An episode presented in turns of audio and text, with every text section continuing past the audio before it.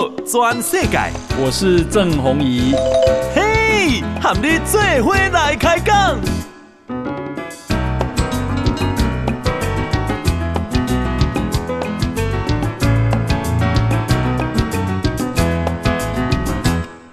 大家好，大家好，大家安安，我是郑弘仪，欢迎收听今天的报道全世界。啊，我们今天邀请到的是啊，台湾国际法学会的副秘书长林廷辉啊，林教授。那么啊，因为中国啊，跟台湾最近啊，经济代志，哈，特别是啊，选情啊，跟金嘛，好，那么啊，这个还包括中国渔民两个人死亡的事件。那我我先请教一下田辉兄，就是讲这里啊，中国渔民死亡事件这代志，你看要落幕？呃，这个代志哈，这个短时间可能没办法落幕嘛，我觉得至少要到五二零。嗯嗯，哦，至少到五二零，至少要到五二零。因为五二零的呃之前哈，因为怎么讲啊，就是说这件事情哈，它看起来是单纯一个好像是渔事纠纷或者是海上的非法案件哦，但是台办刻意的要把它拉高到一个政治层级哈，而且要去刁民进党政府哈，那现在。呃，他们比较关注的是说赖清德对这件事情的反应是怎么反应的。啊、哈当然，很多人认为说这个跟赖清德没有关系，跟什么都没有关系。但是事实上，从政治上的呃角度来观察这个问题哦，嗯、就可以很清楚了解到，其实他不在意说赖清德怎么去呃，就是说解决这个问题，嗯、而在于说赖清德怎么去看待这个问题，跟面对这个问题。嗯、那这个问题来讲哈。其实长期以来，两岸之间的这种非法渔船哦，其实是都蛮多的。有啊，你说翻覆了这一艘船，其实以前翻覆的船更多。嗯哦，以前翻覆的船，而且造成的伤亡人数可能比现在这两个人还多。嗯，但是问题，那时候他不愿刻意的去操作这个东西，现在为什么要刻意操作的东西？所以他背后都有政治目的存在。而且你看到台办的讲话，不是站在那一种就是专业的。这个渔事纠纷的角度，他是站在因那一个呃，就是说呃，要去刁民进党政府的那一种角度，然后去弱化机械制水域，去弱化之前 M 五零三那个海峡中线的这个做法。这个做法其实都在呃测试说台湾这边来讲的话，怎么去应对应处这个问题。所以我我不认为说这个事情会在短时间结束，因为。台办它是会不断的在呃制造事端，然后去做一些压力测试，哦，来测试这个五二零之前的话，这个赖政府他们会怎么处理这个事情？那甚至于到五二零之后，新的人事案出来之后，新的内阁出来之后，然后他们又看这些新的内阁又怎么去面对进一步的下一波的这种压力啊？所以这个我认为啦哈，就是说，呃，如果台办是呃站在这个就是打击两岸这个非法。然后这个渔民也好，或者是说非法的海上走私偷渡也好，嗯、那不应该是这么讲话的，他不应该是这么作为的。嗯、所以我我不认为说他现在短期内会让他这个事情很快的落幕。哦、所以啊、呃，现在其实比较麻烦的，我反正是觉得说是中国大陆那些非法走私的渔民，或者是非法走私的啊、嗯呃，不不一定是真渔民了哈。嗯这一段时间就没办法出来了。这段时间，你这个中国海警在那边捞捞捞捞捞啊！你说中国海警捞到自己看到自己的三无船舶，他要不要去抓？他一定要去执法啊！那所以这些人基本上都心闭起来，啊，就像有点像那个什么。这个警警方在大力扫荡的时候，啊，那些黑道的都通常就是啊，低调点嘛，要避开呢啊，所以现在哦，呃，不幸中的万幸就是说哈，这个海上哈，似乎中国大陆的三无船舶会少一点。啊啊，但是呢，呃，这件事情来讲哈，他试图想要去用政治压力去处理，他不是在用所谓的。两岸共同打击犯罪的方式去处理，所以我们其实心里都非常清楚。那这件事情在处理的时候就要非常小心了。那赖副总统现在有表态了吗？诶，他中常会有表态啊，三点嘛，对，三点嘛。但是这三点来讲的话，其实就是一个就是很 stable，就是很稳定的一个代过而已。嗯，诶，那也就是说不要去掉入妥善善后。对，但不要再发生这个事情。但是这个事，嗯、这个来讲的话，其实我是认为有奖跟没奖是差不多。对啊，哎，因为这本来就会这么做。嗯，但是这也可以让他凸显出一件事情，就是我不要掉入你台办的陷阱。嗯哼，你现在挖坑给我跳嘛？对，那我干嘛去跟你跟你玩这个游戏？嗯哼，对不对？我只要把做做一件事情，台湾只要做一件事情，就是澄清，把所有的事实把它摊在阳光底下，全世界都会看得到。那这些都是非法传播，然后你说各国其实都无法容忍的，不是只有台湾无法容忍，或者中国大陆无法容忍，是全世界各国的 Coast Guard 都不不能容忍这种事情发生嘛？嗯，对不对啊？所以你你你你说真的，那个台办来讲，他在挖坑，挖坑的时候，我们为什么要跟着他的频率在起舞？哎，没有必要了。其实我是觉得，我们该做的事情该把它做好。嗯，那这到最后是抚慰金还是赔偿金？如果赔偿金变变成我们错了，呃，不可能是赔偿金呐，嗯，不能赔偿金的。赔偿金的话，他要他他必须要证明说我们哪里执法哪里有错误啊，嗯，没有啊，没有错误啊，嗯嗯，对不对？而且他们也不可能不敢去申请国赔啊，嗯嗯，他不承认我们是国家，那怎么会申请国赔？嗯嗯，就像上一次有一次这个陆客到台湾来走苏澳公路的时候，那个游览车翻覆嘛，掉到海里去了，那我们海军也都有做。探测去啊，结果那游览车可能是已经被冲到北太平洋，不一定啊，啊。有黑潮嘛？水波嘛？水波嘛？那啊也没有掉底海底嘛，啊没有插到海底去嘛。所以那件事情后来所有家属当时本来扬言说啊，申请国赔啊，说我们什么苏花公路你在呃这个呃路道路的状况也好，或者是所谓管制方式也没没有弄好，所以呢要申请国赔。后来呢，所有全部都静音，不敢讲话。因为北京告诉他们说，你们怎么可以去申请国赔？嗯、那个是国家吗？你申请国赔吗？哎、所以没有人敢申请国赔，对，那就不了了之了。哦哦哦啊！但是这件事情来讲，你说他如果是一个非法，然后你执法过程当中，好，如果他没有任何瑕疵的话，怎么会申请什么赔偿不赔偿的问题？嗯嗯，嗯所以这个这个东西来讲，可能会有什么呃类似这种慰问金啊、补助啊这个东西，但是那慰问金补助就不是说你是违法而去给予的。嗯啊，你违法给予的那个叫损害赔偿，嗯，民事损害赔偿嘛，好，那那不一样。是，那诶，这个中国改了 M 五零三航线啊，然后啊，这个金门的那个出日号，嗯，他们中国海警船还登船去检查。对，那另外就是啊，这个什么选前你还记不记得什么 ECFA 啦，什么要停啦，哦。那基建老台现在动作基本上东西，别为了施压赖清德，哎，都施压。对，嗯一个发现在在谁在谈？没有人在讲啊，这几天没有人在讲啊。那这几天整个焦点就转移到。这个 M 零三的话，也现在没有人在讲，但是其实我觉得更重要的是 W 一二二跟 W 一二三，它就有偷渡过来的那个东西向的这个航线。嗯啊，其实我我认为啦哈，他就是我刚刚提到提到，就是给赖清德一些压力，嗯，他就是他他他就是给他说，那你看你怎么面对这个问题啊？你怎么表态？我才抓得住说，就是说我说所谓的我是说。北京方面才能够抓得住，说赖清德接下来五二零之后他会怎么做嘛？嗯嗯。那我现在这个说北京他的做法一定是很简单，我要逼你现行。嗯嗯。我要逼你，然后受不了的时候，突然间你赖清德是不是会讲出一个什么话？然后我就拿这个东西去跟美国人讲。哎，你看，对啥呢？哦，你就是现出原形了。其实我觉得是北京他在施这些施这些招数哦，其实。这共产党长期以来的伎俩，嗯嗯哦，所以其实我觉得也没什么创新啊，但是只是说，因为我觉得大家就是说，为政者可能要要要心态上可能可以沉稳一点，嗯，很多事情是按部就班，按照那个原本的 SOP 来做，其实就可以了，嗯嗯，所以到目前赖清德算平稳嘛？我目前看起来观察起来算平稳，嗯，而且看起来也应该了解到对岸在挖坑，嗯嗯嗯，所以像第一个像 M 五零三这个事情哦。我觉得直接跟 ICAO 来控诉，为什么？嗯、因为国际民航组织，国际民航组织为什么呢？因为你知道，全世界的 FIR 就是国这个飞航情报区啊，哈、嗯哼，你里面的这个东西你要异动要干嘛的话，基本上你要去通知国际组织的，嗯哼，而且你有些事情跟甚至于说是国际组织要点头，你的经纬度等等之类才能够做一些调整，嗯哼，但是如果说他是是片面的自己再去处理。嗯那我觉得这个很对国际组织很不尊重，嗯哼，所以你你你可以诉诸我们，其实也可以诉诸到国际组织去，当然找美国或者找其他朋友帮我们帮忙，在 ICAO 里面去讲这些事情也都可以，嗯，啊啊啊，只是说这些事情没必要说啊、呃，当然我们也要提出抗议啊，也要对他提出抗议，但是不必要去跟着他的旋律或者跟他的那频率在那边跳舞，因为因为他是故意的，他是刻意的。所以我觉得很多事情你要诉诸，那 ECFA 也是一样啊。当初他讲说扬言到 WTO 去告啊，嗯，我说好啊，去啊。为什么？因为以前我们巴不得到 WTO 去跟他对峙嘛。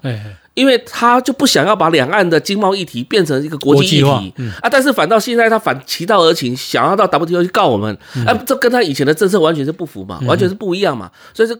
夸夸卡丘，他就是他就是本身就是想要去挑挑衅你，但是你要叫他真的做，他也不敢做。嗯嗯，哎，所以这其实要把它认清楚，说到底他在做什么动作，他很多东西都是在挖陷阱。但是你仔细再想想他，他过去这几年来，好像海警一样啊，海警他现在不是在绕那个金门马祖吗？对，对不对？啊，说什么不承认基线式水域啊？但是基线式水域是从李登辉时候，李登辉前总统时候一直。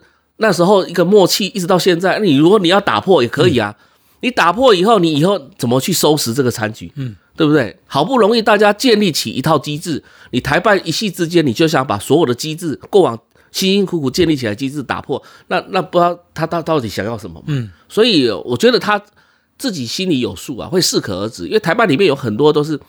研究两岸这种法律体系的，而且很研究这个制度的，这一些人难道是摆那边不用吗？啊、嗯哦，这些人来讲的话，其实我，所以我才说嘛，他有些东西是玩假的，嗯，不需要跟他去那边随时起舞了。哦，诶，以前没想到说啊，他会这个啊改那个五零三航线，对，有 W 一二二 W 一二三航线，对，然后也没有想到什么这个他会登船检查，嗯，好、哦，那。为了被施压赖清德，一过来要跟我上面叫，不是说没有想到，其实以前是都想到哦。以前其实我相我相信国安团队哈，其实早就很多剧本都写过了。我相信以前包含在李登辉时代那个张龙峰老师啊，或者是说他到后面来讲的话，每一个政府的国安团队里面都有人，其实都这些剧本，你去把档案库拿出来看，应该都有哦。哎，都有一些相关剧本啊，他们会怎么搞，会怎么做这些事情。或是制造事端，这其实都是都是大家都可以猜得到的。嗯，那问题是说，每一个领导人他的呃面对这个问题的方法以及解决问题方法不太一样。嗯哼，啊，他也摸不清楚赖清德我要怎么去处理这个国安议题。嗯哼，所以他现在其实都是不断的在做测试的动作。嗯，对。可是现在执政还是小英啊？哎，对啊，那我赖清德可以不用不用表态啊？但是对赖清德可以不用表态，但是他在中常会就表态了，嗯，就这件渔船的事情就表态了，对。啊，那所以他其实要的是这个东西，哎，他一直在不断的在测试你，他才知道说五二零之后我怎么去跟赖清德交手嘛，嗯嗯，五二零之后我怎么知道他的弱点在哪里嘛，嗯嗯，好，所以这个是因为以往来讲赖对于这一个两岸的表态，除了在行政院院长任内，他可能有一些讲话，或者是说在。台南市长的时候有一些谈话，嗯、但是那个都是比较没有那种具体的，或者比较比较比较属于口号性质的。但是他要知道说他的思维，他在想什么的时候，他其实说真的，他他们其实对赖清德不是那么的了解。我、哦、我的感受了哈，不是那么了解。哦、否则来讲的话，你对赖清德那么了解的话，会是赖清德在上海那一次会有复旦大学的教授去问他那个问题。嗯哼。其实很多台办就骂那个教授、欸，哎，做球。那没没事，你做球给他干什么？你如果大家都不讲话的话，他也不会讲出这个话。那你非得要让他表态，那他一定是这样表态啊。这大家心里有数啊。对，你你不可能说我到那边去，然后呃公开的，然后要讲另外一种话。那你讲那种话呢，回来的话，你不是被骂死？对不对？所以不太可能。所以说，很多人反倒是谴责那个教授，为什么你去问这个，刻意去挑这个问题问啊啊？那所以呢，这个这个就是说。当然啦，就是说台办哈要摸赖的底细，也不是说没有很多的这种做法，他还是有，只不过说他想要去用。我刚刚提到了，他其实最重要的是说，两岸之间的架构是在那个中美架构之下，嗯，所以他要拿这个东西去告诉美国，因为什么呢？你记不记得去年布林肯六月的时候到北京去的时候？嗯北京跟他讲一句话，说我们两边中美来共管台海。嗯，共管，哎，共管，他用共管这个东西，哎，那我们想到什么东西？想到阿扁的时候，对，阿扁的时候在后期就是什么中美共管台湾，所以他想要如法炮制，因为他不知道赖清德你的到底你的所谓的务实的台独工作者到什么样的程度嘛，嗯，所以他跟阿扁是一样的吗？还是他跟赖呃？当然，不太可能跟小英是一样的，但是跟其他的哪一个政治人物是一样？他他其实没有说完全摸透这一个人的时候，嗯嗯、那他怕说他又跑到跟阿扁是一样的时候，他又难以控制的时候，那这时候他就想要去跟美国之间用这个东西。那美国想说，他又不不见得是这样子，嗯，对不对？你怎么可以说他是一定就是跟阿扁是一样的呢？嗯、啊啊，他就要找证据嘛。啊，找东西去跟美国讲说，啊，他就是这个样子嘛，嗯、哎，所以我在怀疑，就是说他挖坑嘛，然后让你逼你现行的话，然后你要不要现行，然后不要去随着他起舞，他再把这个东西拿去跟美国讲，啊，就美国来说，哎，就就这样子啊，我们再来共管，啊，找一个议题来跟美国合作嘛，嗯嗯，对不对？所以其实中国它其实坏就坏在这里，而且你要你就明讲，嗯，你不要他妈每次做个动作做这样子，然后你又做的不是很。优秀，对不对？你说你找一个其他的东西来来测试啊？你找这个非法船舶来来做这种东西，这种动作，或者是说打蛇随棍上？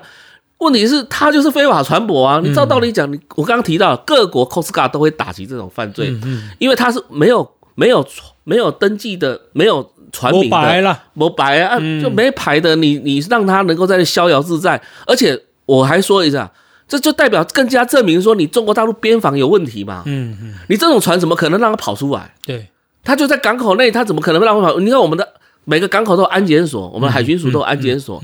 你船舶要出去要干嘛的？其实你船舶证、这个船员证，还有那个轮机长呃轮机证，还有什么东西，全部都要具备啊！你你东西才能出去啊！你你如果没有的话，我吊销你执照。吊销你那些东西的话，是我们渔业署就会吊销，你就没办法营业，没办法去抓鱼，没办法去当娱乐船或什么东西的。就是，就是说每一个国家都有它的一定的那个制度，那你代表说你没有管好嘛？他才跑到我们这里来嘛？你没有一起来共同打击犯罪，甚至于说他跑出来，你应该要通知我们吧？嗯，啊，通知我们说有一艘船，哎，我们这边跑到你们那边的禁限制水域了，让你们帮我抓一下啊，抓一下，到最后还是要回回归由他们来处理啊，嗯嗯嗯，对不对？所以这个这个我觉得哈，这个你如果要把它。这我说过，你如果要把它上纲到这种政治层面，你要去测试这个赖清德的两岸政策、两岸的做法，那你可以用另外一种方式，你用这种呃污蔑两岸共同打击犯罪，或者是我们执法的这种做法，其实都是对长期来讲的话，对你也是不利的了。好，我们今天邀请到的是台湾国际法学会的副秘书长林廷辉啊啊，外基啊酸碱的时阵啊，有功被对台湾启动贸易壁垒调查，是好，嗯，那有个讲。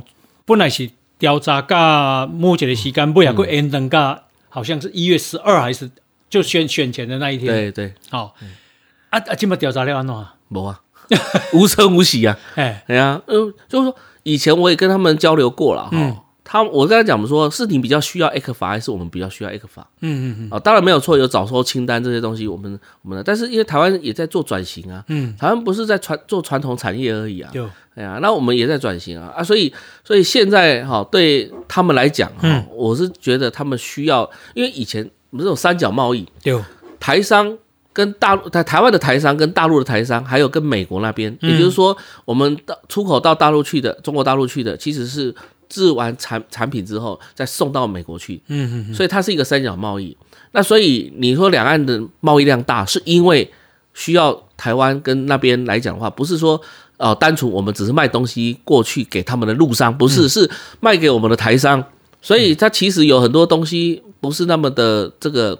这个就是说，单纯用这种所谓的双边贸易来看，啊，它要很很复杂的这种贸易行为啊。现在问题不是啊，问题是大家外资都跑了，那你跑了之后，跑到东南亚，跑到这个地方，我们其实更需要是跟东南亚之间的关系啊，还有跟印度的关系啊。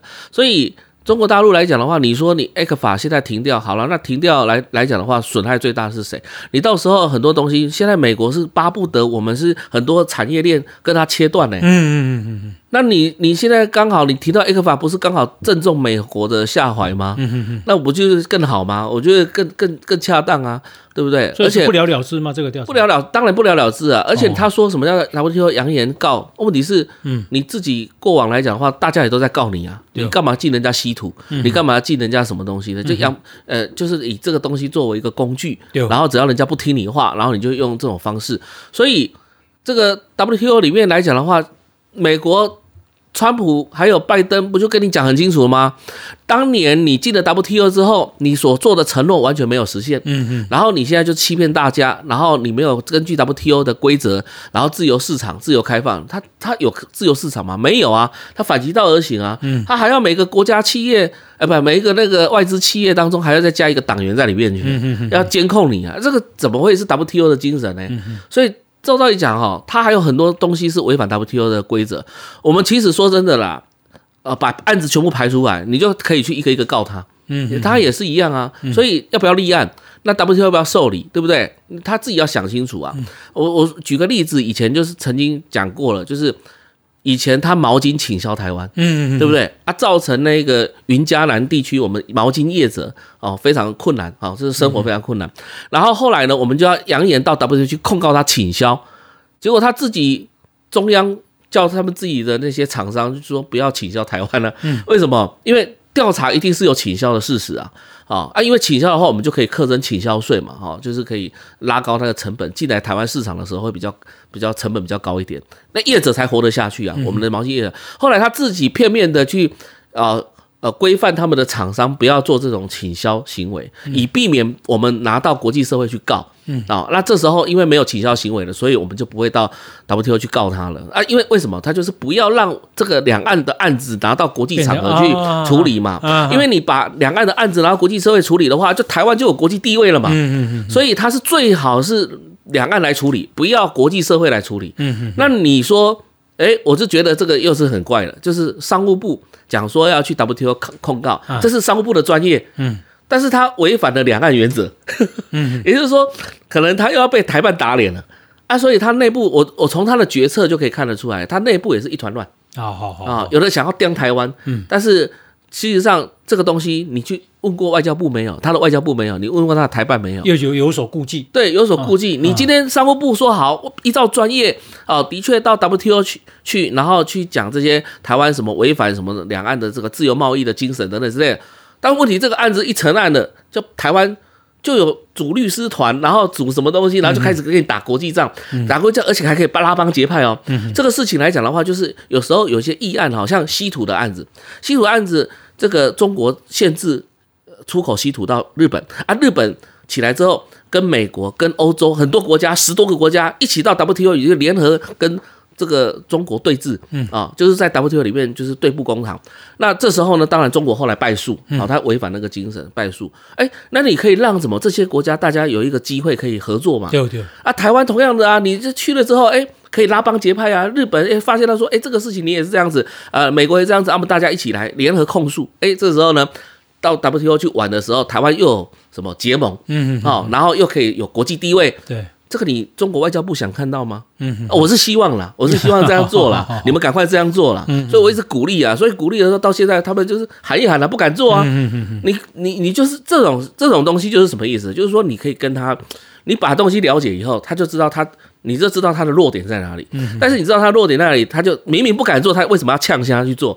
打嘴炮，都这样子嘛，都打嘴炮嘛。所以我我常常都觉得他们是有时候啊，这个这个前后不。不一啊，然后他们部会之间好像协调问题，但是从这个也可以看得出来，他内部的确有很多决策上的一个问题。所以啊，赖清德五二零的啊这个演说就很重要，很重要。好，所以我才说他为什么要去测试，不断的压力测试。好啊，也是在于说，如果他拿这个东西跟美国说像啊，然后你看了美国出来啊，国务院啊、国防部啊、白宫啊啊都在讲说叫北京克制，对不对？好像这些事情，渔船这些事情啊。啊，他也不是渔船，走私船啊，哦，他去做这样的一个叫北京克制，那你就知道美国到底在中间又什么？哎，他有东西可以跟美国之间的呃这个进行交流。那其实他希望的是透过美国施压赖清德去讲出类似像。阿扁那时候不是四不一没有，嗯嗯，类似这种东西了，对，哦啊，所以所以当然现在时空环境跟以前不太一样，不是阿扁那时候的，台湾也不是当年的这种第一次政党轮替了啊，所以啊，呃，我觉得他所做的动作可能是徒劳无功的，因为他可能还搞不太清楚说台湾目前的这种整个呃民主走向到底是往哪个方向去。就你四不一没有的不什么不更改国号，对。还有啥？对，国旗、国国旗、国歌，对对，最重要是那个国统纲领啊，啊，没有废除国统纲领啊。但是后来阿扁不是把它废掉了，嗯，那其实是暂停使用了，暂停使用，但是马英九也不敢把它恢复啊，嗯嗯，哦，所以等于是你一个法律文件如果暂停使用，然后没有去用它的话，那在我们的这个法律上来讲叫做 destitute，就是废弃，就等于是没有被使用，没有被使用，这个法律自然就不见了。那你看赖清德五二零会退吗？不会。嗯，不会，他为什么要退？嗯，我们为什么要退？就是说，呃，台湾的民意是在哪里？我觉得他民意就在哪里，嗯、因为因为基本上来讲，你看到选举的结果就是呈现这个样貌嘛。嗯哼，哦，啊，这个样貌来讲的话，台湾就是一个多元的。嗯哦，我说多元多元，你是不是也也也也是没办法收买某一方就就解决了这个事情？嗯哼，所以每一方都有他的一个基本立场在，有他的一个价值在。嗯、那所以呃，基本上没有必要，也不需要。哦，没有什么叫退或不退的，你的立场是这样子，就是这样子。那这个像这样五二零的演说，希望啊给美国先看过吗？呃，我我从以往的。这个经验来讲的话，应该没有什么叫做被美国让美国看过，因为我们并不是一个讨论会了，嗯、有时候会交换意见的。哎，但是就是说，我们如果涉及到一些，比如两岸啊。哦，东海啊，海洋的、南海的一些相关的立场，它可能跟国际局势会有相关的。嗯哼。那美国美国会关切。嗯。那、啊、美国关切的方式，当然不是说告诉你说你写完东西给他看，他批改，然后你照照那个 东西念，不会这样子的。通常来讲，他也是尊重我们了。嗯哼。哦，那照照以往的经验，就是我们会跟他有一些沟通啊。嗯哼哼。对，有一些沟通。呀。哎，该讲的讲，不该讲的就不用讲了。啊，是这样子。我记得啊。呃这个小英就是什么啊，遵守中华民国宪政体制啊，嗯、什么两岸条例啊，这个大概都不会退了。对，但是你知道吗？他如果要找事，真的要找事。我举二零一六年小英就职演说的时候，嗯，他里面有提到中华民国宪法，对，还有还有那个呃，就是呃，就是两岸人民关系条例的概念嘛，哈、嗯，就是就是这法律的东西，好，然后及相关法律，然后后面加了这个几个相关法律。北京他就故意要把它解读成为就是公投法，哦，好好好好，对，那时候我们就打听了结果，说为什么早上才好好的，你好多智库的都跳出来讲说，呃，可以接受，可以过关了，嗯，但到到下午的时候翻盘了，嗯，台办说还没有未完成的考试卷，对。啊，对不对？啊啊，为什么会这样子？哎，他们抓的要点是后面还有一个相关法律，相关法律的话就是他们把它解读叫公投法，嗯哼，那按照公投法的话，那不就是有可能会。呃，公公投国民的问题，公投嗯，法理国民对的法理台独的问题嘛，所以这个这个他们就不能接受。但是我觉得这个都是借口了，因为他是扔头轻棍了，嗯，他是想要更多了，嗯，因为你已经讲出中华民国宪法了，那你下一步来讲的话，你能不能讲两岸同属一中？嗯，他是要那个东西嘛，哦，他只要你两岸同属一中这个东西讲出来。那就跟国民党一样，跟马英九一样，那就就解决。他就他就内政的延伸，对，就变成内政啊。他在依照这个东西，然后跟国际社会说，连台湾自己都承认两岸同属一中了，那你们都不要来管台湾的事务了，嗯，就不要介入，国际不能介入，对，就不能介入这个两岸是内政问题了，嗯，好，那就是哎，那就这样子，后面走下去就就完蛋了，嗯，所以就是说要有坚持了，嗯，啊，这个坚持来讲的话，绝对不能掉入他的陷阱啊。好好，那呃，我看那个诺鲁。断交以后，大家都还在猜说，好像土瓦鲁啊，也传说危险。啊，到底怎么样呢？基本上应该是可以先暂时稳下来了。嗯，呃，暂时稳下。我觉得反正觉得中南美中南美洲其实还比较严重一点哦，哎，因为中南美洲的不是只有单纯拉邦交的问题而已，它也是去刁美国的后院的问题。嗯。所以这个东西来讲哈，就是说图瓦鲁，当然。诺鲁哈跟图瓦鲁本来就是不是很稳定的，嗯，啊，这两个本来就不是很稳定，啊，啊，他要拉，随时只要动用一些资源，他就可以拉了。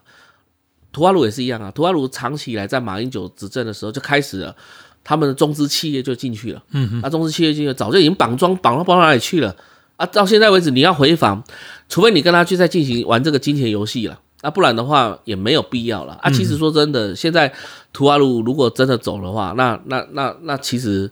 这个台湾民众会有什么感受吗？嗯，我不认为台湾民众有太多的感受。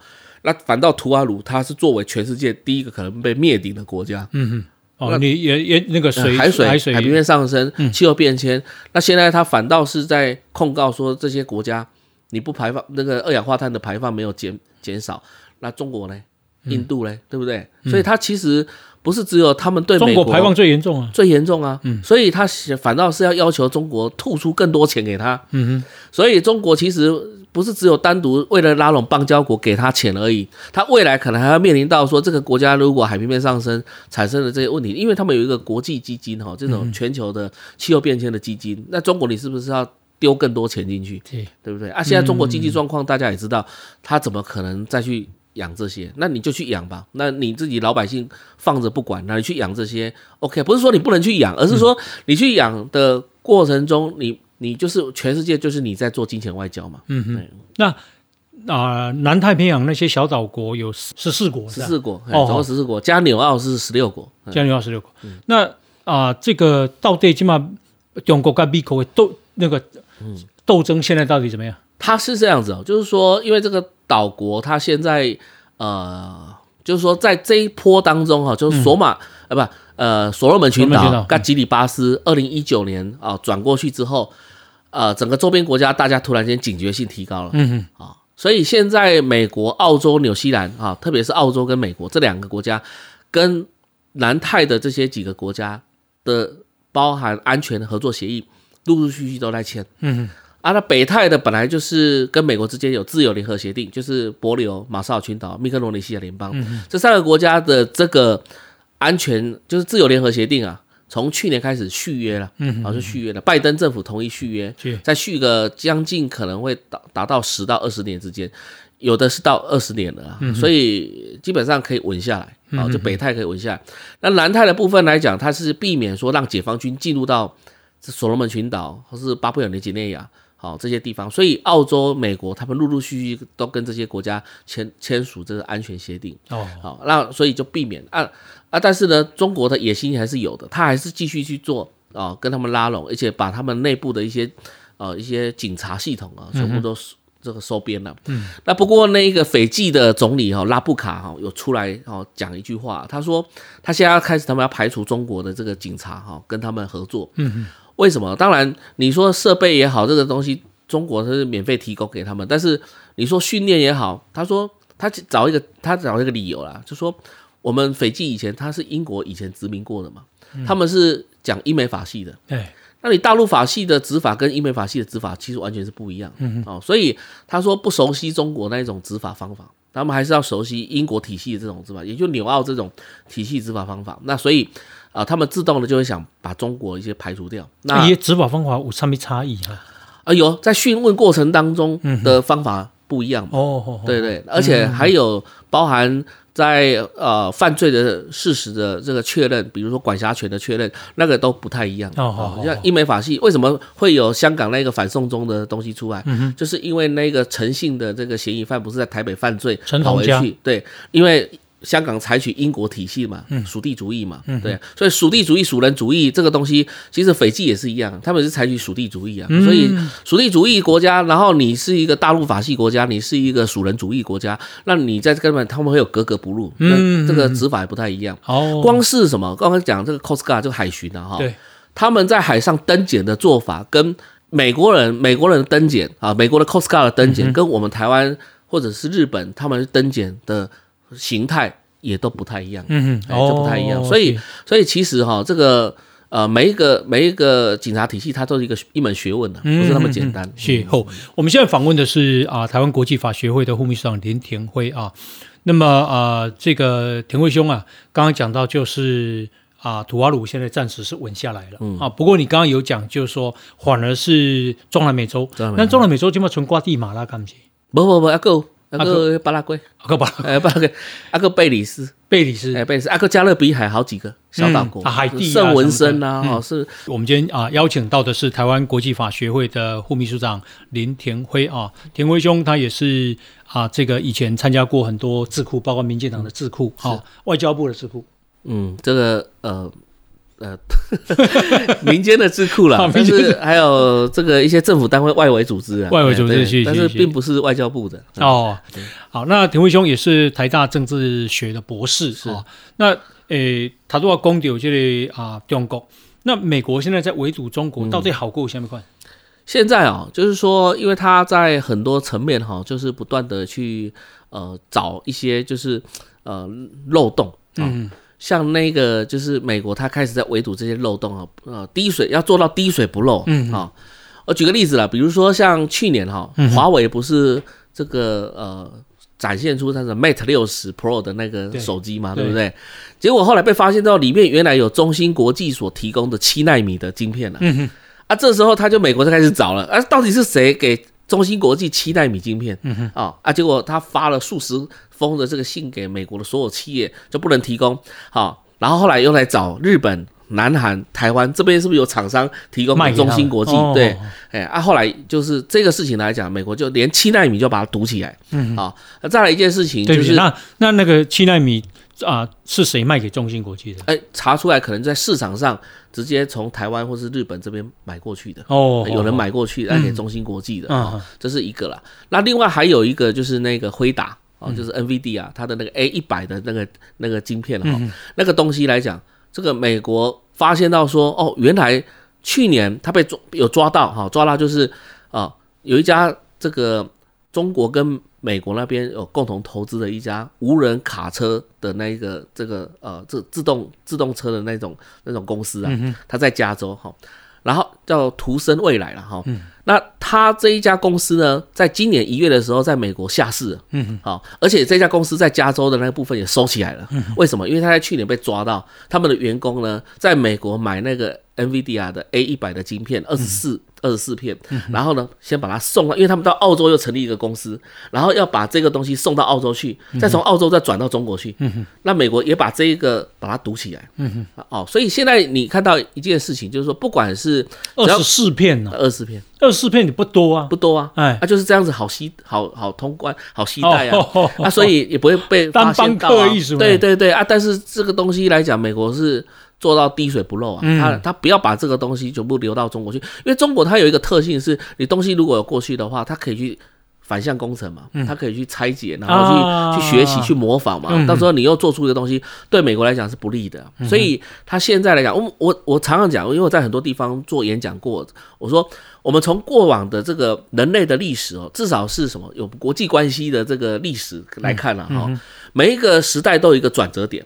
啊，比如说以前英国工业革命嘛，啊，然后后来呃一八呃一八五六年左右那个克里米亚战争哦，然后后来后面来讲二一次大战、二次大战，你再看到每一个强国它在兴起的时候呢，其实它都有一个最关键的东西，那就是科技，嗯，就技术跟科技。所以当你这个技术科技被人另外一个新兴国家掌控的时候，那你原本既有的霸权大概就要陨落了，嗯嗯。啊，所以如果霸权如果它要维持他霸权地位的话，他就必须掌用掌控最优秀的这个科技，嗯哼，啊，让人家跟不上，看不到那个车尾灯，嗯哼，他就可以确保他的地位，是。啊，所以中国在进步的过程中，美国也看到，他也必须要进步嘛。那美国在进步过程当中，他也不可能让中国去学习他的进步的东西，因为那些东西都是智慧的结晶，你不能用偷偷窃、剽窃的方式，然后你就变成大国，哦，这个也不太可能，所以。呃，现在来讲，他在做这些事情，在围堵中国，做的滴水不漏，嗯，所以才有最近不是布林肯在那个慕尼黑的这个安全会议上面讲什么话？嗯、他说，如果你不在餐桌上，那你就在菜单上。有啊，一讲就过呀嘛，not 呃 at table or 呃 on menu。他为什么要这样讲？其实就是你如果说有。在餐桌上，你就有决定权，我要吃什么东西，那你就是被选择了，在菜单上是被选择。所以对呃这个，当然主持人在问他的这个问题的时候，布林肯问题的时候，他是因为问他说，那你跟中国之间是在竞争嘛？那你怎么确保你的盟邦可以跟你美国站在一起？所以那时候布林肯就讲说，那我们我意思说，美国要表现得很优秀啦，你表现很优秀啊，自然就人家靠过来了。啊，就但没有什么叫选择的问题。他也说不是叫什么 X、Y、Z 这些国家去选择，到底你要啊偏向谁？要再从两个大国之间去选择，没有这个选择问题。嗯，就是美国最优秀的，那你自然而然大家都一定站在美国这边啊。好，那你站在美国这边的，你就是在餐桌上。嗯，那所以你你你你只能去，你可以去点餐。那那些没办法选择，你可能就在餐。Menu 上面去哦，那个中国批斗他批斗多严重啊！说这是什么社会达尔文主义哦，他说什么这是一个回到冷战的这个思维啊，回到什么东西的？就是说，其实说真的，你中国也没有必要这样批判。嗯，为什么呢？你要国力强的话，你就自己去研发嘛，你就自己去发展嘛。啊，但是聪明的人不是都被你干掉了吗？被杀死了吗？啊，不然就是外逃到美国去了吗？外逃到其他国家去了。如果你是一个自由开放的国家，你还还还怕说没有人才吗？一定有人才嘛，对不对啊？但是问题，这些人才头脑好的比习比习近平头脑好的，基本上都被 被干掉、被杀掉了嘛，对不对？所以这些呃，所以你要问的是问你自己为什么好不了嘛，对不对？所以这个我觉得哈，美国它是这样子的，它也会。担心呐，因为你中国人多嘛，嗯，人多的话，当然当中来讲的话，就应该会有一些优秀人才，嗯啊，但是看到共产党这个样子，其实我以前在日本的某一个智库，我曾经去他们演讲，他们叫我出了一个题目给我，就是未来五十年，我讲过了哈，就是未来五十年的中国是怎么样。嗯。然后我做了很多图表，做完之后发现，后来发现一件事情不对啊，这个中国如果说真的看起来那么厉害的话，那那那照道理讲，早就已经超越美国才对啊。嗯。但是后来我发现了一个非常重要的问题，就是它的。政体的问题就是，共产党继续执政，你中国是永无宁日，中国也无法翻身了。是，所以为什么说我跟日本人讲，你们也不用太担心，你今天只要中国共产党继续执政，嗯，好，那基本上中国是不可能超越美国、日本。为什么？刚刚提到了、啊、最优秀的人才不是被杀掉了吗？嗯，那、啊、他们怎么可能会会变好？怎么可能会变强大？不可能嘛！啊，或者是优秀人才早就跑到美国去了啊？嗯嗯，对，留不住啊，对不对？你说凭借着什么民族主义，凭借着我是中国人，然后留在中国，你觉得那个连连很多中国的官员都要想要跑掉了？嗯，啊，不然的话，为什么习近平的女儿要把他送到哈佛去读书？嗯，对不对？没必要嘛！你如果是你如果说这个。中国自己好的话，你就留在北京大学就好了。你为什么要把你的习明泽啊这个跑弄到美国去读书？嗯、后来是因为你要接国家主席，再把他弄回去。叫回来啊！所以看得出来，就是说，其实中国它当然就是我们讲打嘴炮的原因啊啊，然后这个身体是诚实的 啊，对，所以这个这个我觉得是是中国自己会把自己搞垮的原因，是因为。你就是中国共产党在执政嘛？有些么一家专制集权，十四亿人没有人敢反抗啊？不是没有没有人敢反抗，有在反抗。嗯，各地来讲都出现了好几百、数百起的，像这一次过年也是出现很多的抗议或者是呃爆炸事件或是什么东西的，嗯、但是没用，因为他们没有办法串联。嗯，那你在中国内部，你如果要把这个政府推翻，或者是有一些。呃，有具有影响力的做做法，你这些地方的零星的，你要有一个头，组织。要组织，嗯、要有串联，嗯，但是他们没办法串联，嗯，因为都被监控嘛，啊，好，被监控嘛，哦，OK，所以像马云这块算也算人才，但是就被打压，嗯，就就被打压，但不过因为马云也不算真的算人才，他也是依照根据这个政府给予的优惠补助，嗯、他才有办法走到现在嘛，嗯、所以他大家想说以前他是江泽民。政府给他的一些相关的嘛，哈，所以所以他自己心里有数了，啊，心里有数啊。后来他在批判政府啊，呃，说什么金融体系啊，因为是没有没有体系，所以根本就是这个没办法做起来。所以他自己也知道中国的弱点在哪里，但是不能讲真话啊。你在中国讲真话，基本上就像马云的下场就这样子。哦，所以到底那个贵州说烧最近烧了两个半的台湾，真的假的？那个那个骚扰是这样子，这个有有有这样子的一个新闻了哈，嗯、但是他们可能封锁消息啊，说不定更多也不一定、嗯、啊。但是因为贵州本来就是一个穷比较穷乡僻壤的一个地方，嗯、哼。他有钱也就是因为那个茅台、呃、茅台对茅台酒对贵州茅台，所以当然，但是你知道连茅台他们也都是很多都是假冒的，哦，有一个笑话了哈。嗯呃，以前栗战书啊，知道栗战书就是安抚那个胡锦涛那一个旁边坐在胡锦涛旁边那一个，他是习近平很重要的这个政治盟友嘛。那栗战书他是出身就是贵州省委书记嘛。哦，好啊，后来栗战书跑到中央去的时候，担任中央办公厅主任嘛，然后后来才升到常委嘛。好。那他到北京去的时候，在北京喝的茅台，他说：“哎，怎么我跟跟我在贵州喝的有点口感不太一样 啊啊！原来送到北京的那个才是真的，贵州那边还是假的。他在贵州喝的都假的。对啊，听说是这样子的，不过有可能在开玩笑啦。他们很多官员的人在开玩笑的，主要原因是因为真正的酒是送。”到中央去的啊啊！你看到过年过节的时候，以前哈，这个中央那边来讲的话，就是北京那边来讲，都是一大堆地方官员，然后进京啊、送礼啊、干嘛的一堆啊。那后来明明文王王岐山那时候开始就说不不行了，不能这样送，但是私底下还是很多人送啊。就是说送到北京去，就像以前这个 雍正皇帝乾隆、雍正、康熙那时候一样的意思啊，就是说哦，地方官员都会想要去争取他未来的前景嘛，对不对啊？但是。就像栗战书这样子，哎，怎么喝口感不太一样？那这可能贵州那边的还不够啊，因为真正的、嗯、真的酒是不够的。所以中国今麦经济就败。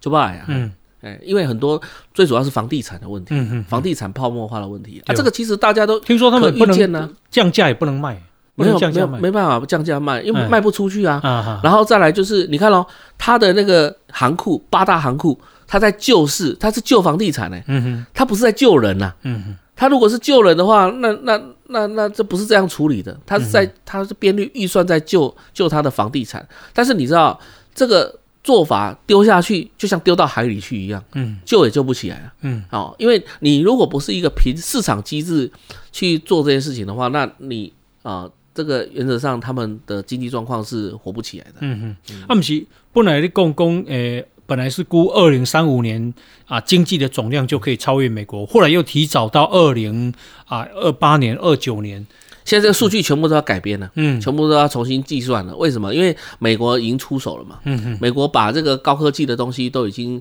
啊、呃，这个你看这个 AI 的东西啊，大家已经都出手在阻挡中国在往这个方向迈进的时候，那呃，中国自然而然的话，它整个会降下来，嗯，会降下来。所以起码跟起来得做吧，跟起来做吧。那你受益到这些信你不？不要信他的数字了，他还是说什么？他经济成长五点二趴呢？对，哎，那你你大概就是给他在在，也不好意思讲啊，那其实应该是负五点二趴了，不是不是真的五点二趴，是负的啦，哎，就是说。就是说，它的数字来讲，它的它的点二八，你讲，你知道它的计算都是用政府投入的东西计算，它有很多东西来讲，很多东西是是伪造的、假的，嗯、所以千万不能太相信中国所公告的一个数字了。嗯、大概你要做田野调查，那才有办法了解到，嗯，真实的状况是怎么样。嗯，嗯那哪里也也经济接下来是一不断的走下坡吗？还是什么时候一个变起来？呃，很难呢、啊。嗯嗯，这一波打下去，至少。呃，日你看日本那一那一次被美国这样打下去之后，嗯、至少是三十年的光景，嗯、对，它至少也要三十年、五十年的光景，这样子差不多，差不多半个世纪啊，嗯，半个世纪，因为它就是整整个在恢复到原本的状，就是说它能够领先的状态来讲的话不容易，为什么？因为大家都在竞争啊，嗯，不是只有它在往前跑、欸，哎，对，是印度也在往前跑，越南也在往前跑，嗯、各国都都是想要往前跑的，嗯，就是说。其实大家都是会以自己的国家利益来考量。嗯嗯。那你中国大陆他自己，他现在这种体制，他没办法去转弯的原因，是因为他是共产党执政。我们想说，经济改革，毛呃邓小平那时候的经济改革，哦，假设它是一个轮子，哦，然后呢，政治改革其实是要一个轮子。经济改革到某个程度，你要做政治改革。嗯。你要政治改革的目的就是要确保经济的成果。嗯嗯。但是他没有。嗯嗯。他没有的情况之下，你两个轮子的转动。这个不不不一致不协调，你这个会翻车的，就像脚踏车这样翻车，嗯、一个往前走，一个往后走，嗯、那你就翻车了嘛，嗯、对不对？那所以你看到他，我为什么要讲这个事情？因为你经济发展到某个程度的时候，很多有钱人或者很多却已经拿到那一个啊。呃比如说智慧财产权，他就需要你政府去保障他智慧财产权。但你知道中国大陆才这几年才有民法的、欸，他以前好不容易弄出了物权法，因为他们共产主义没有什么叫做私有财产制的、啊，对不对？啊，所以他们就是用呃，美国是最讲究的你的私有财产，对对不对？你私有财产不容其他人家侵犯我私有财产，你只要有人伪造，有人就是呃这个呃。呃，复制这个我已经告到告到底嘛，对不对？在中国不是啊，共享啊，大家都可以享用啊，没有什么叫做什么。你看一下好莱坞电影，哎，一部出来，你如果真的在台湾有人去 copy，呃，制造那个光碟，那一定一定被人家被抓到，一定被起诉嘛。对，在中国大陆说就是共享，大家都可以去看，免费的。嗯，那怎么会有人想要再去创造？对对，对不对？啊，所以他私有财产制没有去确保起来，没有去那个那。为什么？因为他的共产主义的理论就不是这样子嘛，嗯，对不对？啊啊，不是这样子的话，那就不会有人想要再去进一步去创新嘛，嗯嗯嗯。啊，他很严重的问题就真的是不能讲真话了。对啊，随便举例，高票你落，你的功力比赛比，哎，好好，再来再来是房地产跌，对，我听听他们讲，就是说，诶，这个新房子不能降价卖，嗯嗯，好，嗯。啊。你不能反映真正的价值，对，你怎么市场又有办法起来？对，因为大家就不晓得真正价值在哪里呀。是啊，你如果说能够价人都是跌下来，一直跌跌跌跌跌到要谷底，一定会有人想要去接嘛。啊。啊，资金不就进来了吗？对，那自然之后就就就是供给需求就自然而然，它自己又再上涨回去嘛，对不对？但是它没有嘛，它控制这个机制，你用控制起来的假象，对对对，啊，控制这个机制就不会按照市场规则来走了。对，好，这个我们呢，呃，今天难得邀请到的是台湾国际法学会的副秘书长林田辉啊，林教授哈。